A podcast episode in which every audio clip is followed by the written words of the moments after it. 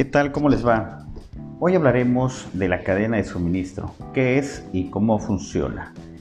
Una cadena de suministros o de abastecimiento es un conjunto de elementos que permiten que las empresas cuenten con la organización necesaria para llevar a cabo el desarrollo de un producto o servicio y que éste cumpla con el objetivo principal que es satisfacer las necesidades de un cliente. Una gran empresa cuenta con características propias que agrupan a todos los agentes que tienen lugar en ella y que se encargan de cumplir con los procesos adecuados para que los consumidores finales puedan disfrutar de un producto de buena calidad.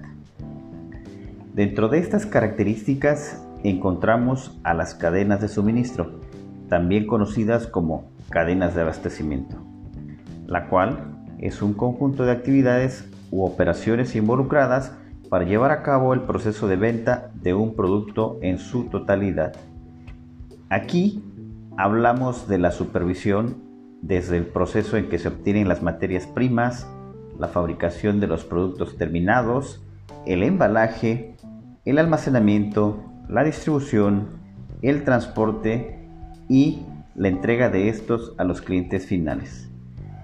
Como hemos podido observar, todo está dirigido hacia un objetivo general que una fábrica o compañía buscan cumplir, el cual es satisfacer de la mejor manera posible las necesidades de un usuario o cliente final.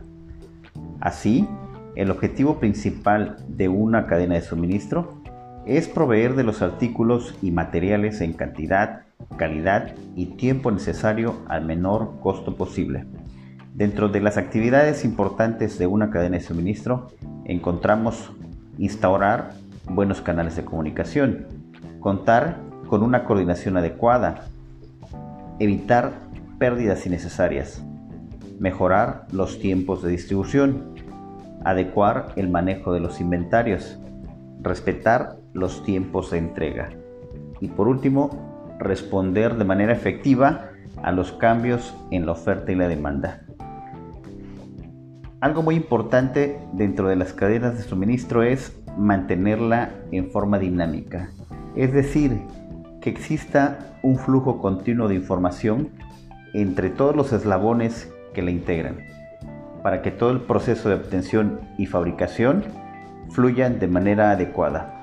Además, en las diferentes etapas es necesario mantener todas las relaciones con los proveedores mayoristas y así hasta llegar al cliente que es el consumidor final del producto o servicio que vayamos a producir.